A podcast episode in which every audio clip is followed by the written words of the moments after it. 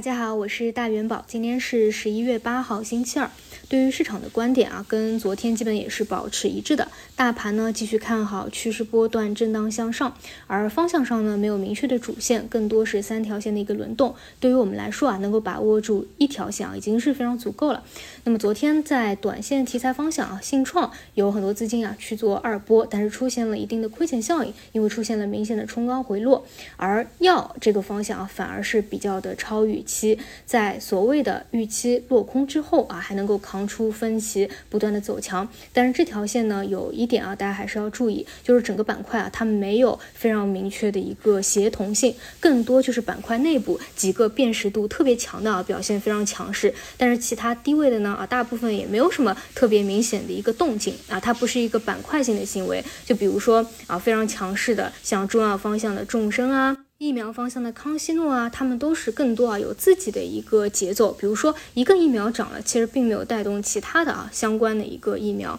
那么赛道方向呢，也跟四月底起来最大的一个区别啊，就是那个时候也是一个明确的主线嘛。但是当下啊，并不能说他们是市场的一个主线，只是呢几个细分的方向啊，也是各自有节奏的轮动着。比如说锂矿啊、光伏啊、储能啊、啊芯片半导体啊、军工啊，其实都是各自细分方向的一个轮动啊。那么锂矿呢？昨天晚上啊，无锡电子盘国内电池及碳酸锂的现货平均价格啊是冲破了每吨六十万元。不过昨天早晨也讲过啊，这两天锂矿的表现跟价格啊关联还不是那么大，更多呢是加拿大事件啊刺激的一个锂资源的自主可控。那包括延伸到啊钠离子电池啊、稀土啊都是有所表现的啊，这个是可以继续关注的。那像光伏也是啊，因为毕竟现在不是说光伏是市场确。凿无疑的一个主线嘛，它其实只是赛道当中轮动的一条线，所以呢，你肯定不能够给它过高的一个期待啊。你说天天去涨，天天去涨，其实趋势股呢，只要啊能够拉升一波，横盘一波，拉升一波，这样一个趋势上行的一个走势，应该来说已经是比较满足了。那么在趋势的方向当中啊，大家要做好的就是在保证总体仓位啊不要过低的情况下，做好一个合理的配置，以及呢要去做调仓换股的宗旨就是去弱留。强，比如说啊。光伏一直在上升趋势当中啊，那它有一个横盘或者回踩都很正常，其实不需要去操作什么的，拿住就好。但是呢，我们在这一个阶段持续性的发现，比如像风电跟其他的赛道股的细分方向相比是明显走弱的。这个走弱呢，也是因为其他的方向都有利好消息的刺激，但是它呢反而是有一些鬼故事的一个影响啊。一个是三季报，另外呢就是市场所传的一些谣言啊，虽然是辟谣了，但是这个谣言上周也传。而在上周传过的基础上啊，昨天还来了同样的一个版本的消息，造成了盘中的一个扰动。那么对于这种呢，就是两种方法啊。第一种就是你在第一时间，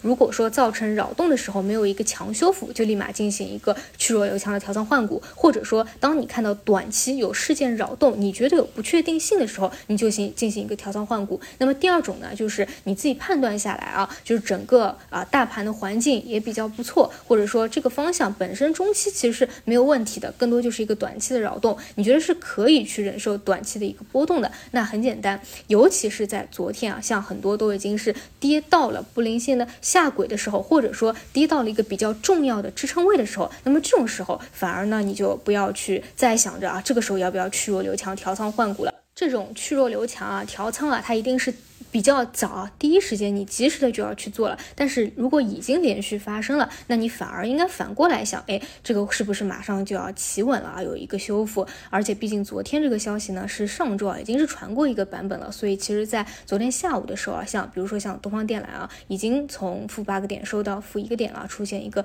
单单针的一个收复的一个走势。那在这种背景和环境下，你的短期的侧重点可能也是有变化的，就是当你故事讲也讲完了，辟谣也。辟完了，你到底能不能够短期企稳止跌上啊？每个阶段也是不一样的。但是呢，我在节目当中啊，一般来说啊，都是比较建议大家去做第一者的。第一种呢，就是按照趋势的持股方式，两天修复不了，那就去弱留强。毕竟呢，其实啊，我这这也是说到另外一点啊，就是一个信息平权的问题。我对于当下市场环境啊，就是有的时候啊，也会觉得。得非常的心累啊，尤其是最近，因为你会发现有很多的小作文啊、传言啊，尤其是好的传言、坏的传言都有啊，它真的是会影响我们的一个市场，甚至呢，有时候觉得啊，我去写一篇小作文啊，可能它也能够扩散出去，甚至影响到一个市场。那么当市场的一个环境和生态啊，已经那么大程度的受到了所谓消息的一个影响，其实它一定程度不是那么公平的，因为对于咱们散户来说，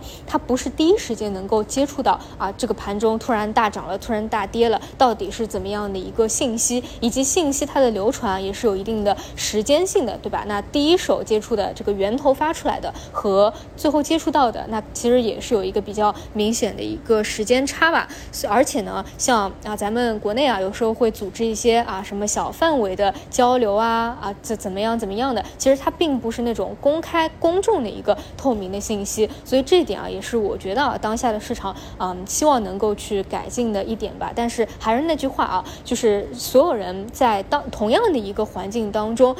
不同的一个能力和不同的一个体系，你得出的一个结果呢，也都是不一样的啊。我们对于整个大的环境不能去完全的改变它，但是呢，至少可以通过自己的一些交易纪律和自己的一些判断啊，尽可能的缩小化一个亏损啊，放大化一个盈利吧。所以当下呢，整体市场环境啊，还是没有什么问题的。就是说，对于不同的细分方向啊，大家还是要能够按照趋势的一个纪律啊，去持有它。那么以上就是今天的所有内容，我们就中午再见。